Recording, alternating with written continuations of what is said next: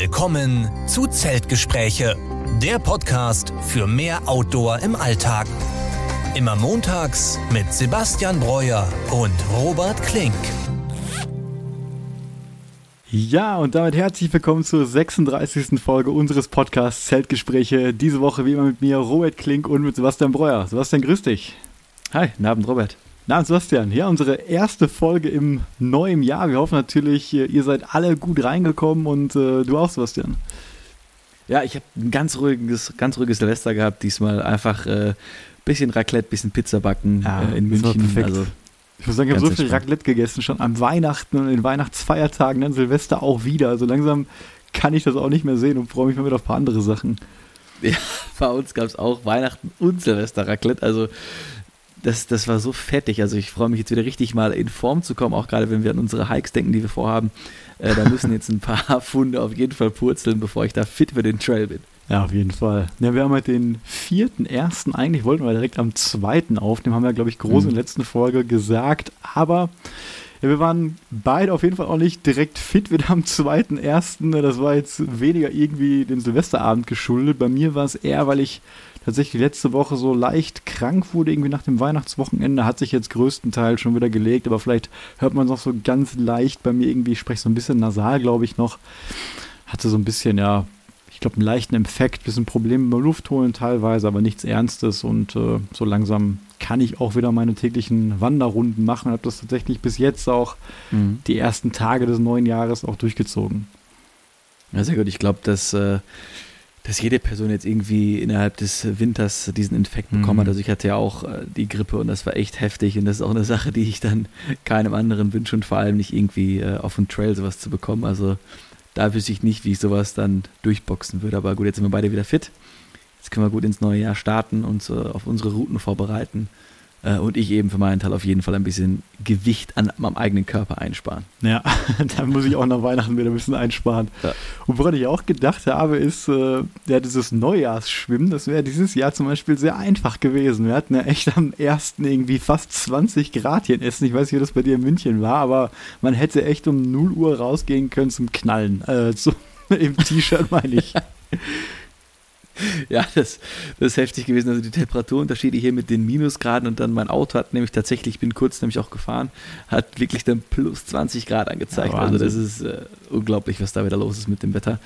Ähm, hätten wir auch eine Campingtour machen können, eine Ja, Hikingtour. Klar, da hätte man nicht so vieles kalt machen können. Und gewesen. ich habe auch gedacht, ja, wenn man dann eben sich entschieden hätte, wir springen jetzt bei dir in die Isar rein, dann wäre das wahrscheinlich immer noch kalt gewesen, ne, weil der Dezember ja auch relativ kühl war. Mhm. Aber wahrscheinlich deutlich entspannter als äh, der zu dem Zeitpunkt, als wir das letzte Mal bei dir gemacht hatten. Im März Ja, war vor das, glaube ich, ne?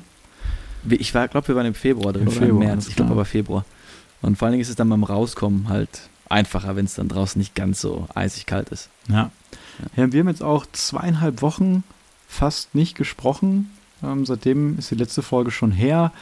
Und ja, bevor wir euch gleich erzählen, was Sebastian und ich so die letzte Zeit gemacht haben, welche ja, Neuigkeiten es vielleicht auch so ein bisschen gibt, das wollte ich ja auch immer so ein bisschen äh, Mhm. erzählen aus dem Outdoor-Bereich. Ähm, können wir vielleicht schon mal über, den, über das Thema der Folge äh, sprechen, nämlich Tracking in der Gruppe, Tipps für eine sicherere und unterhaltsame Tour. Und darüber ja, wollen wir uns heute einfach unterhalten, weil wir eben gemerkt haben, dass gerade Sebastian und ich immer oft zu zweit unterwegs sind, wir auch oft in größeren Gruppen unterwegs sind, aber natürlich auch alleine unterwegs waren und immer noch sind. Und tatsächlich, Sebastian, ich weiß nicht, ob du das wusstest, aber die meisten Leute machen auch Solo-Tracking-Touren. Ich habe mal so eine Mhm. Statistik gesehen und ähm, da muss man natürlich einige Sachen beachten und auch über die Vor- und Nachteile wollen wir heute sprechen. Und äh, ja, das wird so das, das Thema sein. Und ich glaube, da können wir ein paar Sachen gut zu erzählen. Ja, ich glaube, da können wir sehr toll auf die Vor- und Nachteile leuchten. Ähm, wobei ich da erzählen muss, ähm, ich habe natürlich dann, als wir uns für das Thema entschieden haben, auch ein bisschen nachgedacht. Und mir ist dabei aufgefallen, dass ich natürlich alleine sehr gerne Camping gehe, ähm, zum Camping gehe mit meinem Dachzelt, dass ich alleine sehr gerne ähm, Tageswanderungen mache, aber ich habe selber noch keine mehrtägige Tour Hm. alleine gemacht. Und das ist auch eine Sache, äh, die würde mich auch noch ein bisschen Überwindung äh, kosten, glaube ich. Allein, weil wir das immer bisher zu zweit dann so ähm, akribisch durchgeplant haben. Das ist so eine Gewohnheit dann, glaube ich. Ne? Ja. Und äh, ich denke aber auch, dass da sehr viele Vorteile eben bei sind. Du bist ja schon auch alleine unterwegs gewesen. Ne? Äh, ich glaube, das hat auch ungemeine Vorteile und da würde ich dann natürlich gerne nachher ähm, ein bisschen ja, vergleichen, Ja, Pros und Cons und äh, was man da vielleicht noch so für Ratschläge geben kann. Ja, das können wir auf jeden Fall machen. Aber meine Frage jetzt erstmal an dich ist, warst du denn auch alleine bei deiner Bibersuche unterwegs, von der du mir erzählt hast? Ja, da war ich tatsächlich alleine. Äh, und äh, das ist immer so ein, so, ein, so ein Spaß von mir. So, äh, ich mag ja gerne ne, Wildtiere aufspüren und würde auch gerne mal vielleicht so einen Fährtenlesekurs machen. Auf jeden Fall gibt es ja sehr viele Biber in Bayern und äh, ich äh, stoße immer auf die Spuren dieser Biber. Ja. Also äh, gerade im englischen Garten oder entlang Also der wenn du Isar. von Bayern sprichst, äh, da meinst du ja wirklich München. Du warst ja im, im Park da bei euch in Ja. München unterwegs, ne? Genau, ich war im englischen Garten unterwegs äh, und auch an der Isar entlang letztens wieder. Und da sind richtig große Bäume komplett angenagt oder auch kleinere. Man sieht auch, ich habe so einen Biberdamm eben gesehen. Aber ich denke mal, dass sie in so ähm, ja, Gegenden, wo sehr viele Menschen wohnen, dann eher nachtaktiv sind. Deswegen sieht man sie wahrscheinlich Hm. nicht, wenn man tagsüber vorbeiläuft. Aber einfach hat es Spaß gemacht, eben diese Spuren dieser Wildtiere äh, zu sehen, dass sie da wieder heimisch werden. Und man, man hört ja auch immer, oder man hat bestimmt schon mal gelesen, dass Biber so Ecosystem Engineers Ja. sind, ne? so eine Keystone Species, wie man das alles nennt. Da die eben halt die Landschaft noch so ein bisschen verändern, die verändern manchmal die Läufe von kleinen Bächen, dann kommt da eine Sumpflandschaft, da eine neue Wiese, da kann ein Mhm. Wald entstehen. Ähm, das machen auch die Wiesente zum Beispiel, die eben ausgewildert wurden, dass sie da andere Flächen für andere Tiere ähm, ermöglichen. Das finde ich eben eine spannende Sache, wenn eben die Plätze, die wir so kennen, wieder ein bisschen wilder werden und ein bisschen mehr Ja, Wildtiere und Biodiversität. Ich da fände das richtig beeindruckend. Also erst hast du mir gesagt, dass ich bin hier im englischen Garten und suche nach Bibern. Da dachte ich mir, Ja. also hä, fand das eher lustig. Und dann hast du mir richtig coole Fotos geschickt von den Spuren und ich weiß gar nicht Ja. mehr was alles ganz genau. Das ist auch schon zwei Wochen her. Aber dann fand ich es richtig spannend auf einmal und habe dich dann ja auch gefragt, äh, sind da wirklich welche? Und also Wahnsinn, hätte ich nicht gedacht, dass es so wild da auch in dem Bereich ist. Ja, ich glaube, das sind hier wirklich viel mehr Wildtiere, als man so denkt. Die werden wahrscheinlich dann nur ähm, ihren Rhythmus ein bisschen verändern, dass sie dann meistens eher äh, nachtaktiv unterwegs sind. Hm. Ja, und was war sonst bei dir noch los in der letzten Zeit? Ich meine, um Weihnachten rum haben wir wahrscheinlich beide nicht so viel gemacht, aber davor und danach bestimmt noch einiges, oder? Ja, ich hatte tatsächlich geplant, äh, mal wieder langlaufen zu gehen. Ähm, ich habe auch kurz mit dem Gedanken gespielt mit einer Übernachtung in der Hütte. Ähm, Da haben wir so, noch drüber Genau. gesprochen, ne? Genau, aber wie du dann halt ja schon gerade angesprochen hattest, die Temperaturen waren zu warm, es war nichts zu machen. Mhm. Auf jeden Fall auf äh, Langlaufhöhe, Niveau. Äh, und dann bin ich mal wieder zum Spitzingsee gefahren und dann hochgewandert zum Rotwandhaus mal wieder. Das ist einfach eine super coole Wanderung, die kann man so in drei Stunden machen. Ähm, allerdings bin ich da an meine Grenzen gestoßen, aber eher an die Grenzen von meinem Equipment. Und zwar, ich bin nicht mit meinen Altras gelaufen, äh, mit den Ultra und Peak 6, sondern ich hatte meine, ja, ich sag mal, Trailrunner von Nike dabei, die wirklich Mhm. eigentlich für so ein bisschen Waldwege und so gedacht sind. Und ähm, ich wollte eben diesmal nicht nur zum Rotwandhaus, sondern noch auf die daneben gelegene Bergspitze, die so auf 1,9 liegt. Und bis zum Rotwandhaus kam man auch sehr gut. Es war dann Schnee, aber bergauf war das eigentlich alles gar kein Thema. Und zu der Spitze, die war dann eben so ein bisschen zu so einer windigen Seite gedreht und da war es sehr vereist. Äh, Und ich kam tatsächlich hoch, aber dann habe ich ganz schnell gemerkt, diese Schuhe kommen komplett an ihre Grenzen, wenn es dann eisig wird. Weil es zu rutschig war. Ja, es war, also runter war es eine Katastrophe. Mhm. Ich hätte dann vielleicht irgendwie auf allen Vieren rückwärts laufen müssen. Es war mir auch nicht mehr so viel Spaß gemacht dann. Ähm, also da sind mich dann so ein bisschen an die Grenzen körperlich und von dem Equipment gestoßen. Zum Glück äh, war dann eine Person dabei, die ähm, Spikes hatte, allerdings eben nur ein Paar. Dann hat sich jeder halt eins an den Schuh getan und dann bin ich mit einem Fuß immer gerutscht, mit dem anderen dann runtergelaufen. Hilft dann wenigstens schon mal, dass man sich nicht komplett dann hinlegt. Ne? Ja. Also äh, das ist, also man darf diesen Schnee und Eis dann doch nicht unterschätzen. Ne? Also ähm, wenn ich dann die, die Stories vom äh, PCT manchmal höre, wenn Leute dann da über die eisigen Berge Mhm. laufen mit ihren normalen Trailrunnern, das ist nicht zu unterschätzen. Ja? Also das war eine tolle, aber auch ein bisschen angsteinflößende Und du darfst auch nicht vergessen, du hast ja auch keine Stöcker dabei gehabt wahrscheinlich. Genau, Ne? Denn obwohl es dann ja rutschig ist, stabilisierst du dich ja damit auch dann schon sehr, sehr stark. Ne?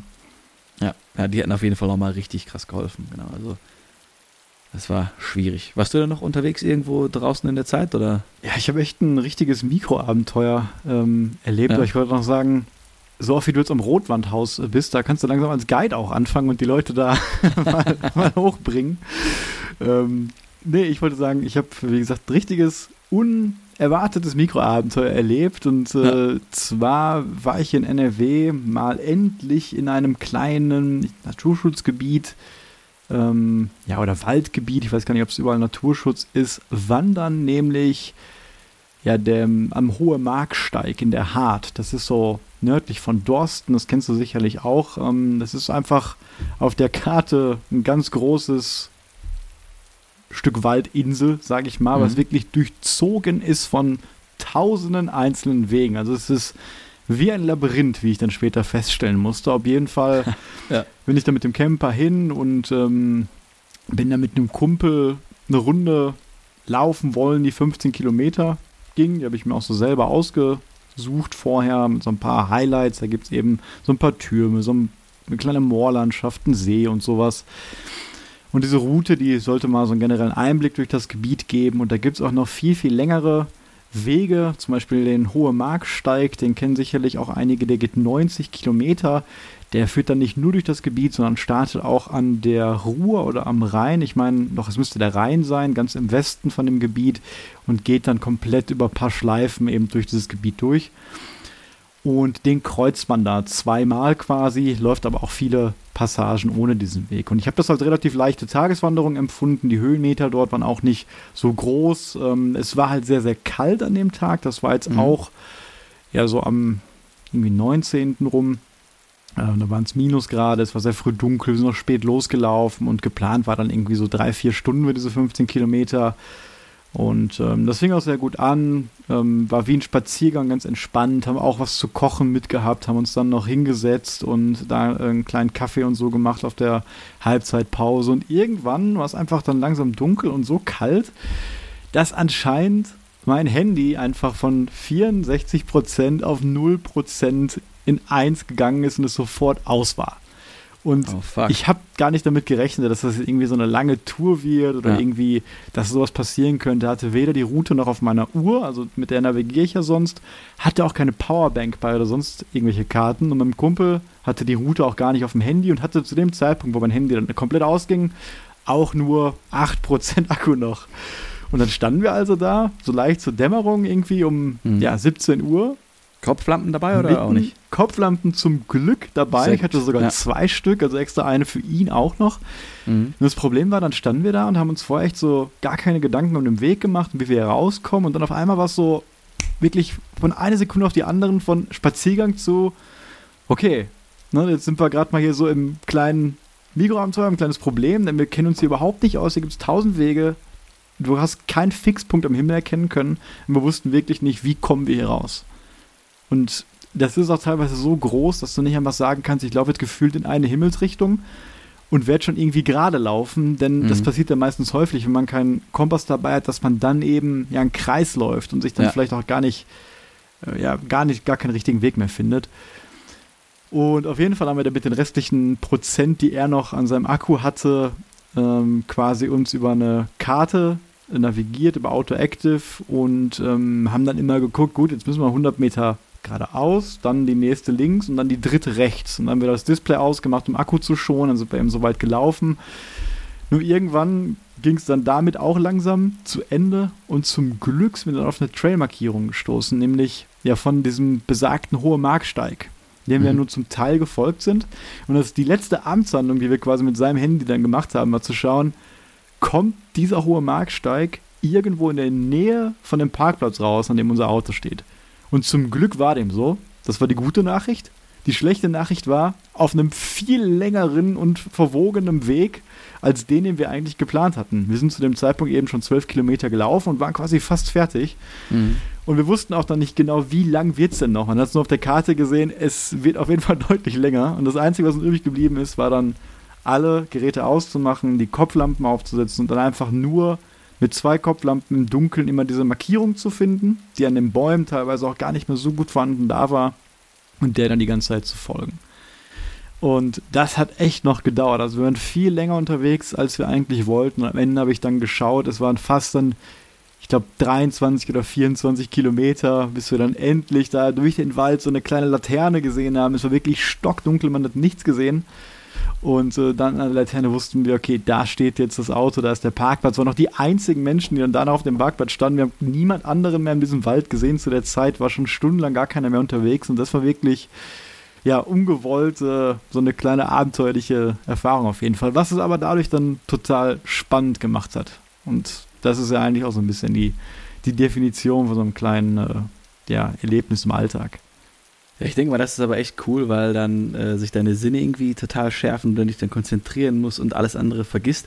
Aber ich dachte die ganze Zeit nur daran, was wäre, wenn ihr jetzt eure Kopflampen nicht dabei gehabt ja. hättet. Also da wüsste man gar nicht, was man dann nee. äh, gemacht hätte. Wahrscheinlich echt einfach gucken, dass man in eine Richtung irgendwie geht, weil du siehst ja dann auch nicht mehr viel oder fast gar nichts mehr dann zu dem Zeitpunkt. Also echt äh, heftig, ne? Und ich habe ja, glaube ich, das Bild gesehen, ihr hättet ja auch die Stühle so dabei, war so ein ganz genau, entspannter genau. Picknicktag werden, ne? Und dann wird das sowas, aber äh, ja, coole Tour. Also das ist auf jeden Fall spannend. Ich hoffe, dass dein Kumpel aber trotzdem noch auf deine nächsten Touren mitkommt. Ja, natürlich, sagt, aber nee, ich werde nie wieder ohne, ohne Powerbank äh, hingehen. Ja. Und ich dachte noch zu Hause, ach, das brauchst du nicht, du hast ja noch genug Akku, lädst dein Handy noch im Auto. Aber ja. das habe ich noch nie erlebt, ne, dass das so ausgeht. Und deswegen sagen wir auch immer, man soll immer ein Backup dabei haben. Also Technik mhm. kann immer Probleme habe, wenn du einfach zwei ja. unabhängige Lösungen hast, die dann navigieren können, das ist schon richtig ein Vorteil. Ja.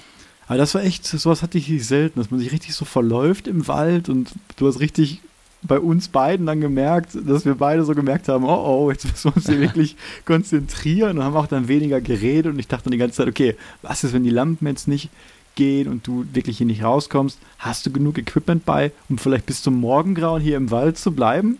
Kannst du vielleicht sogar hier schlafen ohne Schlafsack und habe schon richtig überlegt, gut, ich würde mir mit Laub dann irgendwas zusammenlegen, so ein bisschen ja. Isolierung vom Boden. Solche Gedanken kommen dir auf einmal plötzlich. Ne? Du willst natürlich irgendwie raus und ja, Angst hatten wir nicht so wirklich, würde ich sagen. Es war einfach dann spannend und irgendwie lustig, dann quasi so eine kleine Wegsuche da zu betreiben. Und mhm. dann umso grandioser war es dann, als man da irgendwie um 8 Uhr dann aus diesem Wald endlich wieder rauskam und das Auto gefunden hat. Also ja, ganz cool.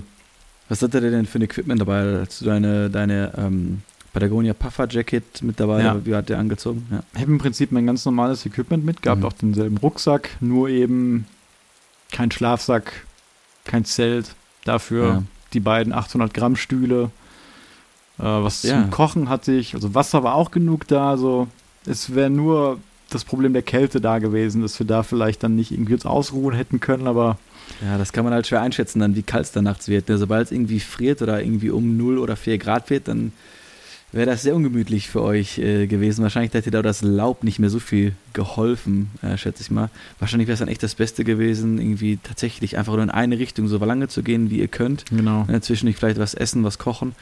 Weil irgendwann werdet ihr ja schon wahrscheinlich in der Straße vielleicht ausgekommen und hättet dann ja. in der Straße folgen können oder so. Also wahrscheinlich einfach irgendwann, wirklich. Ja irgendwo gerade gucken, dass man gerade ausläuft. Im Kreis laufen wir natürlich richtig mies, mhm. aber äh, ja, denken wir nicht dran. Das war jetzt ein tolles Mikroabenteuer, hat bestimmt Spaß gemacht, wenn man jetzt drüber redet und drüber nachdenkt. das ist bestimmt ein geiles Gefühl. Genau. Ich hatte dann auch ja. auf der Uhr, dummerweise, habe ich auch einen Kompass drauf. Und mhm. selbst meine Uhr war zu dem Zeitpunkt nicht mehr aufgeladen. Also irgendwie nur 3%. Also es war wirklich, hat alles Boah. nicht zusammengepasst. Und äh, ja. mit einem Kompass kannst du natürlich dafür sorgen, dass du gerade läufst. Mhm. Oder wenn du irgendwie ja, ein Windrad in der Ferne siehst im Dunkeln, was dann leuchtet, dann kannst du dich daran orientieren, aber der Wald ist da auch so dicht, die Bäume so hoch und dadurch, dass alles so mit Eis überzogen war, hat auch alles total geschimmert die ganze Zeit von der Kopflampe. Teilweise, ja. als wenn du so ein Stroboskoplicht anguckst. Das wurde teilweise mhm. richtig schwindelig, irgendwie, wenn wir im Dunkeln durch diese Eislandschaft gelaufen sind. Also, ja, zum Glück haben wir dann diese Markierung gefunden, die uns dann irgendwie da rausgeholt hat. Ja, coole Sache. Mal gucken, ob ich da auch mal wieder bei so einem coolen Abenteuer dabei bin. Ich habe auf jeden Fall Bock. Ja, wir haben ja auch noch eine Winterwanderung vor uns. Wenn du jetzt vielleicht noch mal im Januar ja. irgendwie hier bist, eine müssen wir auf jeden Fall auch machen. Aber wie gesagt, dann nehme ich da ein bisschen mehr Equipment mit. ja, ich nehme meine dicke Powerbank mit, damit das bloß nicht passiert. Ja, weißt du, was ich letztes Mal auch oder worüber ich nachgedacht habe? Ähm, das hat mich nämlich jemand gefragt, oder das, die Frage bekomme ich auch öfter. Wie bin ich überhaupt mhm. eigentlich zu diesem Wandern und Camping gekommen? Na, weil das war nicht immer so, würde ich sagen, mein Leben lang. Und ähm, irgendwann hatte ich da einfach mehr Interesse dran als, als vorher. Und wenn, wenn du mal für dich dir die Gedanken machst, was würdest du sagen, wie kam das bei dir? Also, ich denke mal, das ist so ein bisschen gegenseitig von uns beiden. Also, meiner Meinung nach, wie ich das so ähm, in Erinnerung habe, ist, dass ich in den jüngeren Jahren äh, eher so in der Natur unterwegs war, glaube ich, äh, als du noch. Also ich habe ja, ähm, glaube ich, äh, uns nach Kanada äh, mhm. überredet, dass wir da hingehen und da waren dann aber immer nur Tageswanderungen. Ja. Diese Idee von längeren Trails und das Übernachten ähm, und alles im Rucksack haben, das hatte ich eigentlich nicht. Ähm, und dann warst du auch, glaube ich, in Norwegen und Schweden unterwegs und das hatte ich so inspiriert irgendwie. Und dann hast du dich halt mit dem Thema äh, Ultralight-Tracking befasst und äh, hast du mir irgendwann vorgeschlagen, lass doch mal den West Highland Way laufen. Und das war für mich so dieser Knackpunkt. Mhm. Äh, da ging es richtig los, da wurde ich dann auch gecatcht und ja, seitdem haben wir beide unser Equipment eben äh, nicht revolutioniert, aber evolutioniert, äh, würde ich sagen, und äh, sind jetzt für richtige Profis, oder ich fühle mich zumindest manchmal das ist echt, als gut Profi. zusammengefasst. Ja. Ähm, so so war es jetzt endlich auch. Und ich meine, so ein bisschen affin waren wir beide auch schon immer. Auch in der Kindheit waren wir ja mal zelten. Wir hatten ja auch immer diesen Campingplatz in Holland und Wohnmobile waren ja für mhm. uns auch in der Grundschule ein Thema, da wir uns ja, ja, immer eins zulegen wollten. Aber ich musste eben dran denken, und das kennen vielleicht auch viele Leute, die zuhören, und vielleicht du auch sowas, dann habe ich dir nämlich damals geschickt. Es gab irgendwann ein Video, was ich gesehen habe, von einem kleinen Jungen aus Amerika, der kommt, glaube ich, aus Minnesota und da macht er ein Video, das hieß irgendwie Solo Overnight äh, in a tent und irgendwie sind es minus 1000 Grad ja. da. Und äh, ist er irgendwie so 12 oder 13 und baut in seinem Garten wirklich im tiefsten Schnee dann sein Zelt auf und will da quasi eine Nacht dann, äh, tja, schlafen. Und dann richtet er sich das so richtig gemütlich ein und hat dann seine Magazine da, seine Heizung und kocht sich da was und hat so ein richtiges Feldbett und schläft dann da und das Video fand ich einfach so spannend, so lustig damals, weil du richtig siehst, wie aufgeregt er ist und wie mhm. schön er sich da alles einrichtet. Und das ist richtig spannend für ihn und dadurch für den Zuschauer auch. Und äh, der ist mittlerweile auch super erfolgreich dadurch geworden, weil das Video so viral gegangen ist, dass der einen ganzen Kanal hat, wo der nur solche Sachen macht. Und das ist ein total äh, cooler Typ auf jeden Fall. Und das Video, das habe ich damals geguckt, da dachte ich mir so, boah, du willst auch mal wieder so wie als Kind so richtig campen, so wie er. Mhm. Und dann habe ich mir eben angefangen, glaube ich, das erste oder auch dieses große Drei-Personen-Zelt von Coleman zu holen und dann mein erstes Tracking-Zelt, das MSC Alex hier, was aber auch noch zweieinhalb Kilo gewogen hat. Jo. Und dann habe ich mir diese ganze Tracking- und Wanderausstattung zurück äh, zugelegt, die aber überhaupt nicht ultraleicht war. Und bin dann auch in der ersten Tour ja mit 20 Kilo irgendwie gestartet und das hat mir sofort so Spaß gemacht. Und äh, das muss ich einfach so, da muss ich einfach dran denken, dass dieser, dieses Video, was ich da gesehen habe, mir diesen Funken dann nochmal gegeben, weil dass ich unbedingt so Lust hatte, auch mal so zu campen quasi. Und ich weiß nicht, ob du, ob du weißt, welches Video ich da meine, ob ich das mal geschickt habe früher, aber das ist echt. Also, äh, auf jeden Fall, das ist der, der hat braune Haare, der Typ, glaube ich, und ist ein bisschen, er hat etwas runderes Gesicht. Ja, ganz genau. Sag ich mal, genau. Ja. Ähm, ich musste letztens an das Video denken, was du mir mal geschickt hast zu äh, dem DCF-Zelt in Alaska, als dieser Hagelsturm ja. da das Zelt komplett auseinandergenommen hat. da musste ich letztens dran denken. Ja, ja die große Schwäche von, von DCF. Ne? Wenn es gespannt ist, dann ja, ist es halt sehr, sehr stramm und nicht irgendwie wie Silnylon ähm, mhm. sagt das nicht so ein, aber dadurch, dass es so straff abgespannt werden kann, wenn es dann hagelt oder da irgendwas Spitzes reinkommt, dann ist es schon äh, sehr anfällig gegen, gegen Löcher und sowas. Aber das muss man wissen. Ja, da haben wir uns ja schon auch äh, einen Notfallplan zurechtgelegt, deswegen wir dann die Spannung rausnehmen und dann das Zelt mit unseren Armen und Händen so ein bisschen hochhalten, dass da bloß kein Loch reinkommt. Ne? Ja, also wenn es wirklich mal so angesagt ist, dass es so 20 Minuten mal richtig hageln soll, mhm. dann muss man schon echt aufpassen und gucken, was man ja. dann macht. Oder vielleicht dann auch die Ponchos von außen drüberlegen und festbinden, mhm. einfach damit da vielleicht irgend so ein bisschen was Lockeres dazukommt oder aus der Zeltstange oder dem Trackingstock ein bisschen Spannung rausnehmen. Aber da müsste man sich echt mal Gedanken machen. Ja, jetzt haben wir schon ein bisschen geredet. Ähm, ich hätte noch ein paar kleine News vielleicht, die ich noch hier droppen kann. Das war ja mal ganz schnell, sonst kommen wir gar nicht mehr zu unserem eigentlichen ja. Thema. ähm, genau, die, die ersten Thermarests NXT-Generation, die ersten Luftmatratzen davon, die ersten Isomatten, hatten wir letzte Woche, glaube ich, drüber gesprochen, ja. die dann eben noch leichter werden, noch einen höheren R-Wert haben und äh, ein bisschen dicker werden. Die sind jetzt langsam, kommen die in den Stores an. In der Schweiz gab es ein paar, in Amerika gab es ein paar und auch ein deutscher Store hatte die schon. Ich glaube, das waren alles nur so Ausstellungsstücke. Also Thermarest hat wahrscheinlich da Händler angeschrieben zum Testen. Und die verkaufen die Testobjekte jetzt. Die sind auch noch sehr, sehr teuer. Da wurden Preise von 300 Euro aufgerufen. Aber das heißt, es geht jetzt langsam los. Also mhm. wenn ihr euch überlegt, ihr seid gerade dabei, ihr wollt euch eine Isomatte holen, dann wartet jetzt vielleicht noch die paar Wochen, den Monat und holt euch dann auf jeden Fall die NXT-Generation von Thermarest, weil das wird echt, glaube ich, ein großer Sprung in der Isomatten-Technologie im Ultraleicht-Tracking werden. Ja, ansonsten wollte ich noch sagen, dass ich jetzt einen neuen Namen für meinen YouTube-Kanal habe. Also keinen neuen Namen, sondern eine neue Abkürzung. Man kann jetzt nämlich bei YouTube so ein ja, Alias äh, auswählen und mhm. da ist jetzt quasi Ed Robert Klink OT, OT natürlich für Outdoor Tracking, wollte ich nur mal kurz sagen, falls das jemand interessiert. ja, alles klar. Und ähm, ansonsten wollte ich noch kurz ankündigen, dass mein neues Video jetzt nächstes Wochenende rauskommen wird.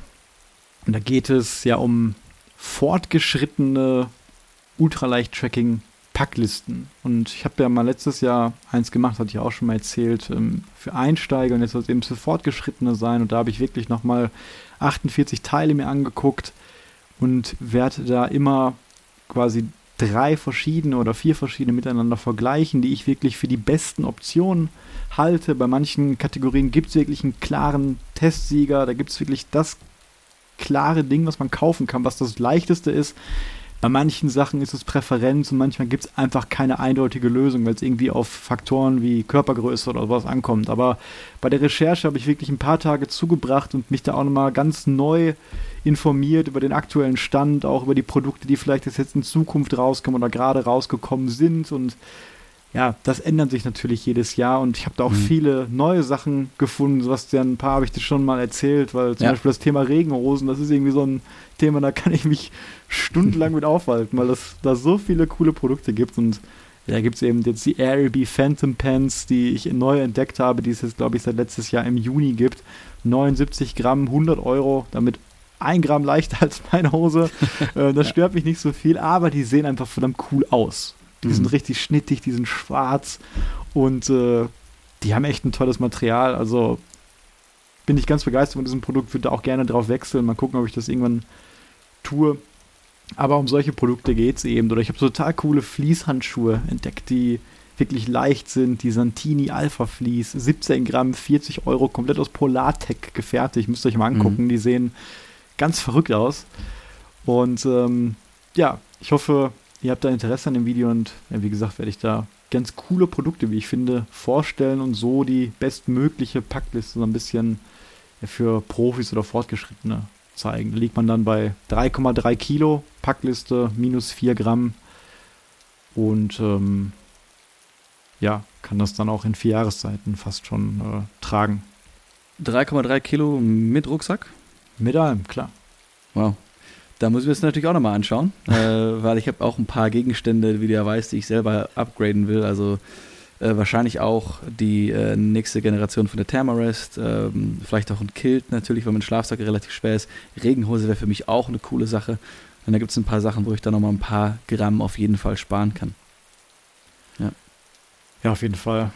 Ich habe mir jetzt eigentlich vorgenommen, erstmal nichts mehr Neues zu holen, aber so nach und nach so einzelne kleine Sachen. Ähm, man will ja auch in meinem Zeitgeist bleiben und ja, natürlich. die neuesten Sachen ausprobieren. Modisch und äh, technisch, ne? Am Zahn der Zeit bleiben. Ganz genau. Okay, und ich würde sagen, ähm, damit können wir jetzt mal den, den Schweif machen zu unserem ja, Thema Tracking in der Gruppe. Und wie gerade schon im Intro gesagt, die meisten Leute tracken alleine. Und wenn man das in der Gruppe macht, dann gibt es wahrscheinlich viele Punkte, das war bei mir auch so, über die man sich vorher gar nicht so im Klaren ist. Das hört sich natürlich mhm. immer erstmal viel spaßiger an, dann wirklich auch mit mehreren oder gerade mit Freunden auch etwas zu unternehmen. Und viele suchen ja dann auch explizit Leute für eine Tour. Ich sehe das oft in irgendwelchen Foren, Communities, dass Leute sagen, hey, ich will jetzt in zwei Monaten äh, den Moselsteig laufen. Ist da vielleicht jemand dabei, der da mitkommt? Ne? Und ja, warum macht man das? Wie du schon gesagt hast, gerade wenn man noch Einsteiger ist, gibt einem das natürlich ein größeres Gefühl von Sicherheit, würde ich erstmal sagen, oder was meinst du? Ja, 100 Prozent. Also äh, ich habe ja vorhin auch eingangs gesagt, äh, ich glaube, ich alleine habe eben noch keine äh, mehrtägige Tour gemacht und äh, ich wäre, glaube ich, auch erst viel später auf die Idee gekommen, äh, wenn ich das alleine hätte machen müssen. Also für mich ist da die Hürde ein bisschen größer, deswegen bin ich sehr dankbar, dass du mich da an das Thema äh, rangeführt hast, denn dieser einfach mentale Sicherheitsaspekt, dass man nicht alleine ist, dass wenn was schief geht, immer eine andere Person dabei ist, sei es äh, bei der Navigation, bei der Erste Hilfe und bei solchen Sachen. Also dieser Sicherheitsaspekt äh, war für mich einfach ein mega Vorteil. Natürlich auch toll, dass wir bei der sowieso Best Friends sind und das auch nochmal äh, dahin, dahin zuspielt. Also ähm, dieses Gruppengefühl oder gerade wenn man jetzt, wenn ich jetzt durch Amerika laufen würde und weiß, da ist äh, Bärengebiet. Ähm, in der Gruppe wäre das ja viel entspannter, allein schon von der Statistik, dass ja die Leute, die mindestens zu viert sind, fast gar nicht angegriffen mhm. werden. Das wäre dann nochmal für, für mich mental dann viel entspannter. Ja, ja auf jeden Fall. Und ich habe das ja auch gemerkt, ähm, als ich dann meine erste Tour alleine hatte, mhm. da, das waren 66 Kilometer mit einer Übernachtung. Und da habe ich schon natürlich deutlich einen Unterschied gemerkt, gerade wenn es dann dunkel wurde an der Übernachtungen, das alleine durch den Wald laufen. Ja. Und, äh, und, wenn du halt müde bist und du bist fertig, du hast schon deine 35 Kilometer gemacht, dann ist die Psyche auch so ein bisschen runtergefahren, der Körper fährt runter und dann bist du halt anfälliger, so ein bisschen für, weiß nicht, Sachen, die einem Menschen halt von der Natur aus her irgendwie Angst machen könnten. Du bist dann mhm. einfach in einer anderen Stimmung, als wenn du jetzt jemanden dabei hättest, mit dem du noch reden könntest. Und ich habe dann auch gemerkt, dass ich in der Übernachtung dann deutlich weniger geschlafen habe, weil du dann doch mehr auf einen Knacken im Wald achtest. Ich ja. weiß nicht, wie das jetzt wäre, wahrscheinlich weniger, aber trotzdem ist es was anderes. Und gleichzeitig denke ich auch immer, man kann gar nicht sagen, was besser ist, ob du alleine oder in einer Gruppe bist, vom Spaßfaktor her, weil ich glaube, die Erfahrung, die ist immer gleich gut, aber die ist anders mhm. verteilt. Wenn du eben alleine bist, ist es, glaube ich, so ein bisschen mehr Abenteuer. Ja, das ist so ein bisschen tiefer gehend auch. Du bist mehr mit dir alleine. Du hast super viel Zeit, um nachzudenken. Das sind auch so Sachen mit Jakobsweg und solche Themen. Also ja. aus, dieser, aus diesem Blickwinkel na, ist das viel wertvoller, natürlich alleine zu gehen und du bist auch alleine freier. Du kannst dir die Längen einteilen, wie du das möchtest. Du kannst entscheiden, wann du mal nicht mehr weiter möchtest, wann du vielleicht wo schlafen möchtest. Und das ist in der Gruppe halt immer natürlich etwas, was mit einem Kompromiss zu tun hat. Mhm. Man muss natürlich gucken, wenn man sich so eine Gruppe baut, muss das natürlich irgendwie zusammenpassen. Wenn jetzt jemand da ist, der geht gerne lieber nur 25 Kilometer und der eine geht gerne 40, dann sorgt das halt bei einem von beiden dann für Frust. Ne? Entweder muss der, der weiterläuft, sich dann anpassen oder der andere muss sich zwingen, was ihm wahrscheinlich dann auf Dauer nicht gut tut. Deswegen mhm. wäre das auf jeden Fall was, ähm, was man vorher dann klären müsste und natürlich schauen muss, dass die Gruppe dann irgendwie zusammenpasst. Ja, ich glaube, da hast du eigentlich das sehr, sehr richtig schon betitelt, dass äh, beides hat eben Vor- und Nachteile. Man kann jetzt nur für sich selber entscheiden, was man besser oder schlechter findet. Ich denke, beides hat positive und negative äh, Seiten. Ich denke jetzt, nach den ganzen Gruppentouren, die wir gemacht haben, würde ich mir auch was Einzelnes zutrauen. Äh, zum Beispiel, wenn ich jetzt nochmal den West Highland Way laufen würde, das würde ich mir auf jeden Fall zutrauen, das auch alleine zu machen.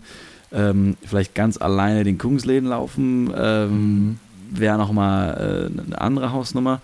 Ähm, aber eben diese, diese Aspekte, die du genannt hast, auch mit dem Alleine sein, dass man natürlich, wenn man alleine läuft, äh, viel mehr Ruhe hat noch. Man kann noch viel mehr nachdenken. Natürlich können wir das bei unseren Wanderungen auch ein bisschen machen, weil und wir uns ja dann meistens so nach den ersten paar Tagen so ein bisschen kleinen anderes Geschwindigkeit drauf haben und so ein bisschen auch die Distanz manchmal haben und dann schon äh, ein paar Kilometer auch alleine laufen.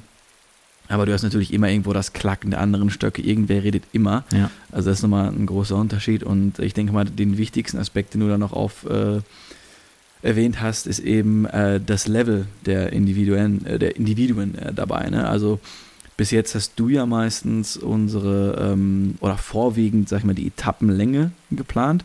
Und wir sind natürlich alle auf einem ähnlichen Level. Das heißt, bei uns mhm. klappt das eigentlich äh, soweit sehr gut. Aber wie du gesagt hast, wenn jemand nur 10 oder 15 Kilometer läuft und du aber gerne 33 machst, äh, dann ist der Trip ja ganz anders. Ne? Also, ja. wo trifft man sich denn in der Mitte? Muss man dann vielleicht noch ein paar mehr Tage Urlaub nehmen dafür? Also, das ist natürlich ein, ein Riesenthema dabei. Und was wir auch gemerkt haben, dass wir, also du, Philipp und ich, relativ kurze Pausen machen. Ähm, dafür aber mehrere. Also wir laufen dann unsere, ich glaube, haben wir mal drei oder vier Kilometer gemacht, dann ein Päuschen gemacht und dann direkt wieder weiter. Und ähm, es gab dann ja auch Leute, die eher äh, eine längere Pause machen. Ne? Mhm. Die den ganzen Ruder erstmal hinlegen, auspacken.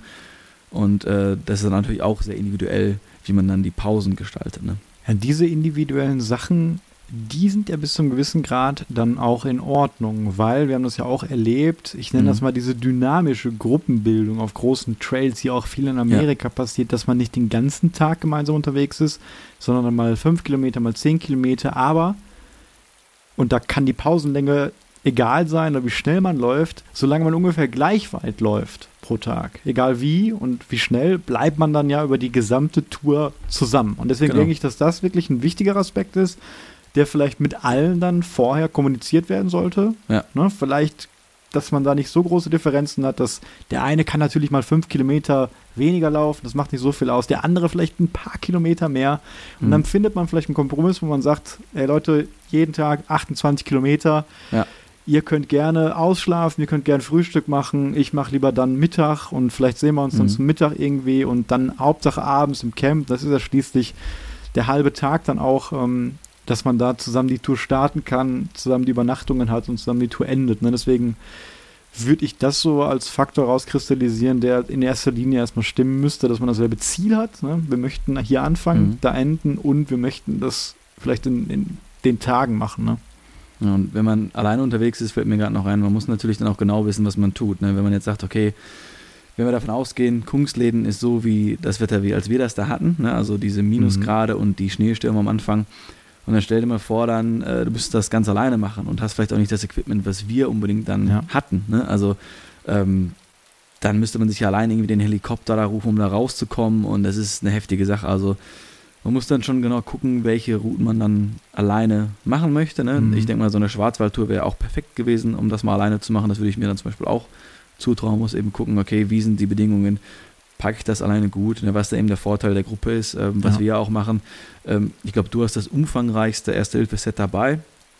Sonst haben wir auch, jeder hat eben Paracetamol, ein paar Pflaster, aber da ist ja noch eben die Jodsalbe auch dabei mhm. und so richtige Sachen, die dann für eine größere Wunde auch mal hilfreich sein könnten. Und wir beide haben natürlich jetzt eine super Dynamik, dass du trägst ja das Zelt ne? ähm, und ich trage dann deine Gaskartusche, mal deine Powerbank oder ähm, äh, ab und zu mal auch die äh, Thermarest. Ne? Da haben wir das eben so, das Gewicht dann genau verteilt. Wenn wir das Camp aufbauen, du baust das Zelt auf, ich mache die beiden Matten in der Zeit fertig. Ja. Also wir sind halt komplett eingespielt. Ne? Diese das sind ja quasi Synergien, die wir da rausgearbeitet haben ähm, über die Jahre und jetzt ist äh, wie ein Schweizer Uhrwerk quasi, ne? Funktioniert das perfekt. Du sprichst so einen Punkt an, den ich auch ansprechen wollte, generell das Thema Verantwortlichkeiten.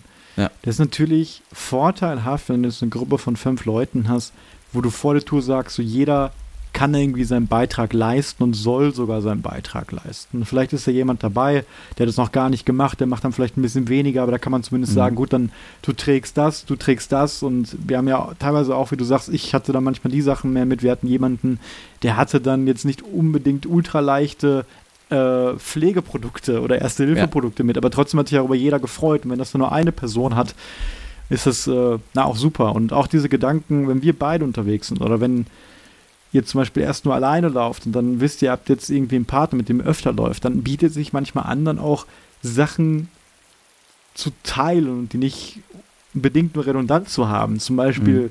dass man einen großen Topf hat, um Wasser zu kochen. 1600 Milliliter vielleicht, das hatte ich eine Zeit lang mal. Oder wie wir das machen mit dem Zelt, dass wir das da teilen. Und solche Sachen kann man dann halt, oder dass nicht beide alles an erster Hilfe mitnehmen. Das ja. kann man natürlich vorher dann absprechen in der Gruppe und kann dann so ein bisschen effizienter laufen. Aber auch Verantwortlichkeit, wenn ich dann daran denke, gerade an den ersten Touren, die wir beide gemacht haben, oder auch jetzt, du hast gerade schon gesagt, Kungsläden, da hatten wir eben auch ähm, Leute dabei, die jetzt dann noch gar nicht so diese Erfahrung hatten. Mhm, gerade ja. auch dann mit diesen Schwierigkeiten, die wir hatten, mit dieser extremen Kälte, das hat dann dafür gesorgt, dass man sich nicht einfach dann trennen konnte und sagen konnte, ja. okay, ich laufe jetzt vor, wir sehen uns heute Abend. Weil die, die Gefahr war da, man wollte zusammenbleiben, falls jemandem was passiert. Und da war das eben dann zweitrangig natürlich, dass man dann sagt, okay, ich wäre jetzt eigentlich gerne schneller, aber ich, man muss sich ja natürlich zusammenreißen und bleibt dann zusammen, was ja auch in so einem Fall dann gar kein Zusammenreißen ist. Aber was ich damit sagen will, wenn natürlich jemand bei ist, der dann nicht alleine laufen kann und da sind Leute dabei, die gerne vorgehen, dann, dann passt halt nicht so gut zusammen. Und das mhm. sind Dinge, die man natürlich dann auch vielleicht vorher abklären sollte, ohne dann böse Überraschungen später zu erleben, sage ich mal. Ja, man muss sich natürlich auch gut verstehen. Ne? Also wir hatten, glaube ich, alle mal dann ähm, ein paar Momente auf dem Trail, wo man sich mal kurz äh, etwas angemotzt hat oder so. Es sind natürlich nur die, ja. die Kleinigkeiten, ne? wenn man irgendwie gerade unterzuckert ist und ist völlig fertig, dann passiert das schon mal. Aber generell, ähm, ja, sollte man es einfach gut verstehen und ich glaube, wenn man über so einen, über so einen tollen Trail, über die Natur dann anschaut und tolle Sachen sieht, ähm, dann wird man sich, glaube ich, schon gut verstehen. Also man wächst da ja auch äh, ja, zusammen. Ne? Man lernt da dann auch jedes Mal äh, dazu. Also, ich finde, dass ähm, das trotzdem, sorry, was trotzdem so immer entsteht, ist Lagerkoller irgendwann. Das ja. habe ich gerade, umso kleiner die Gruppe ist. Also das haben wir ja auch gemerkt oder auch manchmal, wenn man zu dritt oder zu viert ist, das hat man natürlich in jedem anderen Urlaub auch, dass wenn man immer zusammen ist und beim mhm. Trekking ist ja wirklich Tag und Nacht. Da hat nicht jeder sein eigenes Zimmer, vielleicht sein eigenes Zelt, aber man ist ja, ja, genau, man ist ja trotzdem immer zusammen. Innerhalb von zehn Meter ist man für ja. Wochen manchmal zusammen.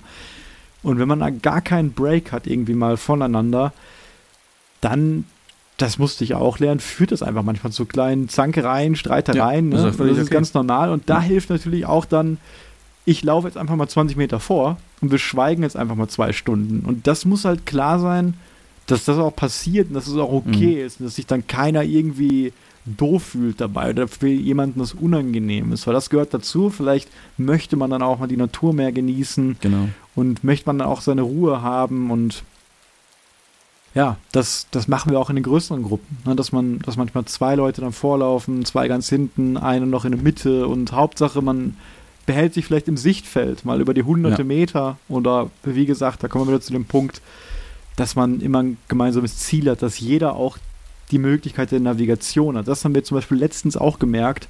Das war nicht sehr schlau, dass zum Beispiel nicht alle von uns die GPX-Datei für eine Tagesetappe hatten. Ja, Weil genau. wenn da mal wirklich was ist, so die Leute wollen unbedingt eine Pause machen und die anderen Leute wollen aber unbedingt schon weiter. Beide Positionen sind okay aber dann ist es auch notwendig, dass beide dann das Ziel finden mhm. und nicht jemand zwangsläufig warten muss, weil vielleicht jemand anderes dann die nicht mehr die Möglichkeit hat zu navigieren. Also man sollte schon in gewisser Weise, zumindest was die Navigation angeht, unabhängig sein. Auch wenn das vielleicht dann bei gewissen Themen wie Erste Hilfe oder so dann jetzt nicht ganz ja. vollumfänglich notwendig ist, aber da zumindest ist das schon ganz sinnvoll, denke ich. Nee, da bin, da bin ich voll bei dir. Also da versuchst du mich ja auch hinzuerziehen in diese Richtung, dass ich ja anfangs bei den ersten Trails habe ich mich ja gar nicht mit der Navigation beschäftigt. Und jetzt ja schon so, ja, Sebastian, guck dir das mal an, ne, äh, geh das auch mal durch und ich möchte auch dann mit die Etappen mit dir planen. Also mittlerweile sind wir da, glaube ich, dann etwas mehr on par als, als früher. Und ich glaube, wir hatten damals auch, in, das war ja die äh, Hotroute, Hotroute mhm. die, wo wir das hatten. Und da hast du, glaube ich, dann einmal die äh, GPX-Daten noch per WhatsApp verschickt, aber da hatten wir dann nicht so guten Empfang und dann konnte man das von meinem Handy nicht öffnen und, und sowas. Also das ist vielleicht auch noch so eine, ja, so eine Bedingung, die man dann vorher klären sollte, dass jeder auch eigenständig navigieren kann, wenn man sich halt ein bisschen trennt unterwegs. Und der Punkt mit dem Lagerkoller, ich habe mir natürlich schon manchmal ein eigenes Zelt gewünscht. Unser Zelt hat eben diesen tollen, luxuriösen Headroom, diesen Kopfraum haben wir da, das ist irgendwie 1,20 oder so hoch, ist ja voll, voll super. Trotzdem schlafen wir ja versetzt, ne? also ähm, Kopf an Fuß quasi und ist natürlich etwas eng da drin und was natürlich immer das Highlight ist, das muss ich kurz den Zuhörern mal erzählen. meistens bin ich ja dann eher im Bett sogar oder lege mich dann gerade hin und ich habe dann alles ordentlich. Ne? Ich liege da perfekt eingemummelt bis zum geht nicht mehr. Und dann kommst du da rein und dann fehlt dir immer irgendwas. Und, ah, Sebastian, ich muss jetzt nochmal hier rumsuchen. Und dann robbst du da durchs Zelt, trittst mich zehnmal und machst das Licht an. Und dann denke ich mir so, boah, jetzt hätte ich schon gerne ein eigenes Zelt. Ne? Aber gut, so spannend. Ja, die, die Situation kommt vor. Ne? Das ja. tut mir in dem Moment ja immer leid, das weißt du ja. Ne? Aber es ist eben so, dass natürlich auf engstem Raum, wir haben beide unsere Gegenstände da rumfliegen, da geht ja. manchmal irgendwas verloren oder so. Ne? Aber ähm, wir arbeiten dran. Wir arbeiten dran. Dass es immer, immer organisierter wird. Aber ja, das ist, das scheint wirklich das A und O zu sein. Ne? Es gibt natürlich immer einen, der die Idee für eine Tour hat. Gerade wenn ihr jetzt dann vielleicht auch daran denkt, mal Freunde zu überzeugen, mitzugehen, dann habt ihr natürlich die Idee und plant wahrscheinlich auch das meiste oder die Person, die am meisten Erfahrung mit der Region hat, plant das Ganze noch ein bisschen mhm. mehr. Und dann kann man natürlich sagen, gut, ihr braucht alles, ihr braucht das und das, ne, dir fehlt noch das, dir fehlt das, du solltest so und so fit sein, das erwartet euch, trainiert dafür, wir treffen uns da, los geht's. Ne, das klappt natürlich, aber jetzt haben wir das natürlich auch schon so ein paar Mal gemacht. Es ist auf jeden Fall besser, ganz viel am Anfang schon abzuklären, ganz viel ja. zu besprechen, was machen wir in einem Notfall oder stellt euch vor, wir sind drei Tage unterwegs, seid ihr sicher, dass ihr dann keinen Ruhetag braucht, ne, dass dann das nicht für mhm. Frust sorgt, wenn einer wirklich diese ganze Planung hat. Und dann nach drei Tagen stellt man fest, ähm, die die anderen Leute fest, ja. die haben da gar keine Lust drauf oder so, oder die brauchen irgendwie da eine Pause oder denen schmeckt das Essen nicht oder so. Dass man sich einfach zusammensetzt, vorher versucht, da reinzudenken, auch wenn ihr irgendwie das erste Mal mit seid, versucht, euch da reinzudenken und zu überlegen, was ihr da vielleicht für Präferenzen hat, äh, habt und dann, dass man da so einen Kompromiss irgendwie findet, wenn man wirklich vorhat, die ganze Zeit zusammen zu bleiben auf der Tour, weil es gibt schon echt einige Sachen, die müssen einfach äh, passen. Ne? Ja, auch was du vorhin angesprochen hast, das Essen, die Ernährung, dass jeder mhm. da genug dabei hat, genug Kalorien, genug äh, Protein dabei hat, ne, solche Sachen und auch das Thema was wir öfter ansprechen, äh, Nachhaltigkeit, dass alle auch sich an Leave No Trace halten, alle den Müll mitnehmen jo. und sowas. Ne? Das ist auch nochmal ein guter Punkt, dass da alle auch auf der äh, auf dem gleichen Nenner sind. Ne? Ja, ist schon nicht ganz einfach, ne? Stellt man so ja. fest, da wirklich Gleichgesinnte zu finden in allen Belangen. Das wird natürlich nie so passen, aber gerade wenn man auch mal so öffentlich sucht, dann kann man ja schon so ein paar Key-Aspekte vielleicht mitschreiben. Zumindest wie mhm. lange man sich die Tour vorstellt, so von bis und vielleicht da auch ruhig konkreter werden und sagen, ja, ich laufe normal irgendwie mal 30 Kilometer, hab da jetzt auch kein Problem, vielleicht 25 zu laufen und das ist mir wichtig, das ist mir wichtig und so.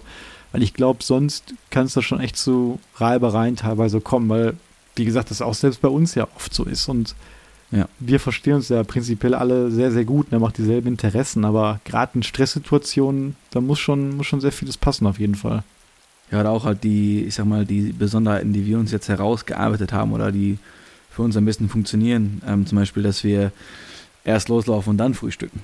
Ne? Ist ja. ja auch nicht ähm, äh, der Standard unbedingt. Ne? Genau, und was wir auch noch so, oder als Tipp würde ich auch noch sagen, Vermeidung von, von Stress und Problemen so auf dem Trail, äh, da hilft auf jeden Fall auch Kopfhörer. Na, also wenn ihr ein Handy dabei habt, und ihr habt irgendwie kleine Wireless-Kopfhörer dabei, ich habe ja gerade gesagt, dann trennt man sich zwei Stunden mal und läuft irgendwie weiß und weiter weg, dann hilft auch mal dann irgendwie mal Zeltgespräche zu hören auf dem Trail. Nein, aber mal irgendwie Musik zu hören, was anderes zu hören als nur das Gequatsche der, der restlichen Gruppe und kann sich dann so ein bisschen, ja, so ein bisschen so zurückziehen mal und so eine Lagerkolle umgehen, indem man quasi nur vom Kopf her mal woanders ist, aber man vielleicht immer noch nebeneinander liegt oder ja, nebeneinander läuft. Ne? Also ich habe ja echt gerne meine, ähm, die ganz billigen iPhone-Kopfhörer von damals noch, also nicht die Wireless, sondern die ganz normalen, brauchen auch keinen Strom, sind sehr leicht ja. und können sogar durch den See schwimmen, habe ich ja festgestellt. äh, also das, die funktionieren super und ähm, ja, gerade für die Schweiz war das klasse, wenn ich dann so einen riesigen Berg überwinden musste und schon gar keinen Bock mehr hatte eigentlich habe ich mir dann kurz äh, Metal angemacht und zack war ich oben. Also äh, die Musik kann ich nur wärmstens empfehlen oder eben mal einen entspannten Podcast oder ein, ein Hörbuch. Solche Sachen sind ja auch echt super dabei. Ja. ja. Aber ich denke, mein, mein Favorit ist wahrscheinlich, also ich würde schon sagen, dass mir das in der Gruppe so, sagen wir mal, zwei bis vier Leute ungefähr, mir das so am meisten Spaß macht irgendwie, weil ja die Community auch da dazu zählt irgendwo.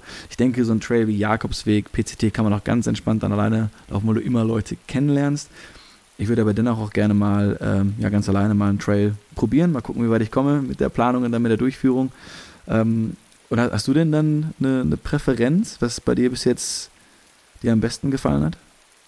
Ich kann das echt schwer vergleichen. Ich bin immer hin und her gerissen irgendwie, weil mhm. sich das einfach so stark unterscheidet, weil das du kannst denselben Weg laufen, aber der kommt dir so anders einfach vor, weil einmal dieses gemeinsame, dieses Team, dieses Freund, freundschaftliche so dann im Vordergrund steht und man erinnert sich an Dialoge und hat Spaß und lacht zusammen und erlebt die Dinge gemeinsam und aber ah, wenn du alleine bist, dann also nimmst du das alles ganz anders wahr. Mhm. Du hörst viel mehr die Natur, konzentrierst dich dann auf dich selbst und musst deine eigenen Entscheidungen treffen, hast ein höheres Risikobewusstsein und macht das Ganze dann halt spannender und nicht ganz mehr so, so leicht und locker.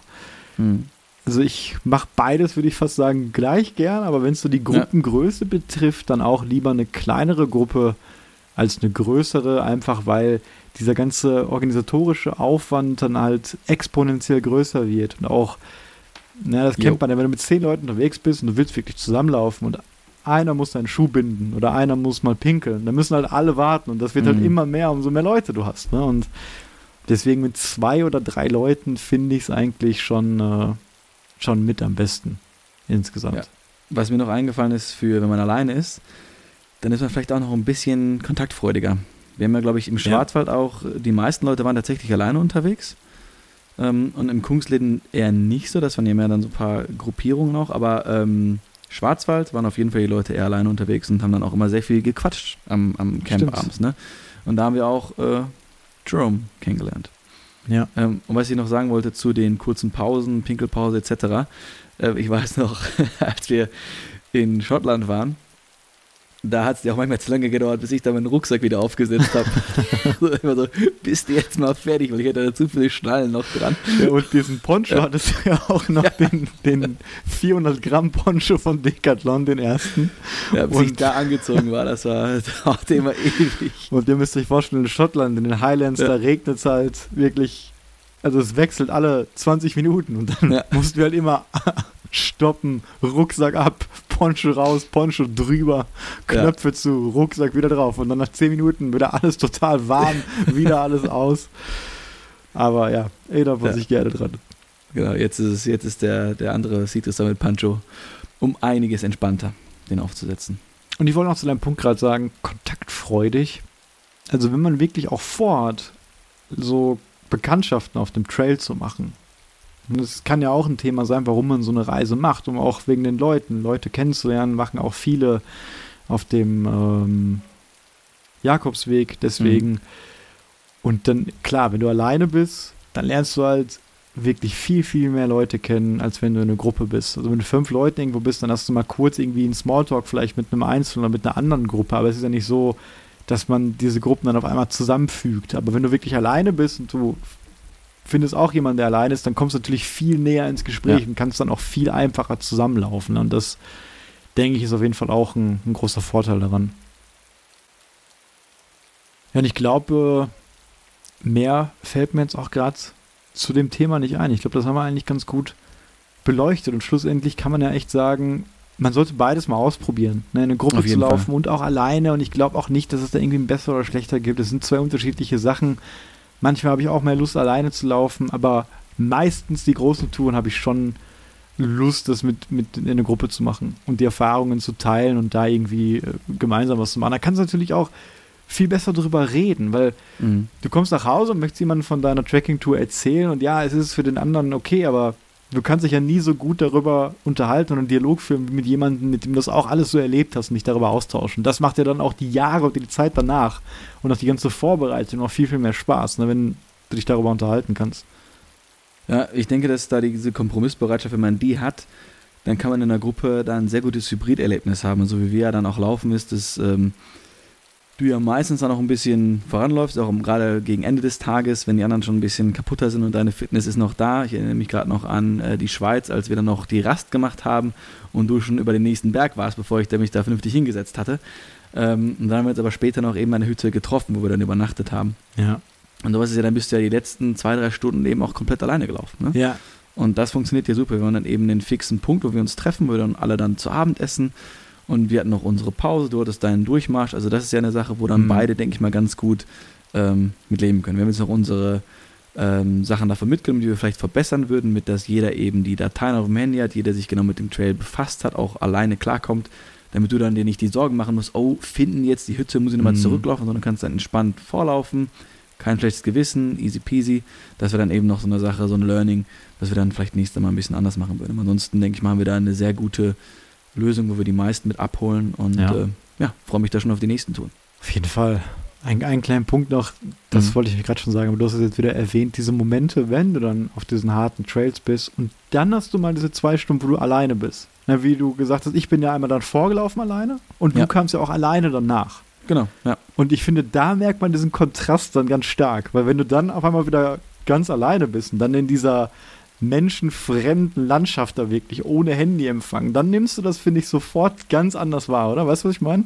Ja, das war heftig. Also, ich kann jetzt mal ganz kurz beschreiben. Ich hoffe, wir haben jetzt noch die, die Zeit dafür. Und zwar, wir sind über den ersten Berg gelaufen, also das ist jetzt so meine, meine ähm, Berichterstattung. Und dann waren wir in so einem kleinen Tal. dann geht es auf der anderen Seite wieder hoch und dann nochmal runter. Und dann war eben die Hütte da an diesem wunderschönen See, diese leere Hütte, die du dann für uns erkundschaftet hattest. Und bei diesem ersten Tal war dann eben noch so eine kleine Bergstation. Und da wollten wir dann alle kurz rasten, aber du warst eben im Flow Hm. und bist weiter durchgelaufen. Aber du warst da eben noch der Einzige mit den richtigen Daten, mit den richtigen GPX-Daten.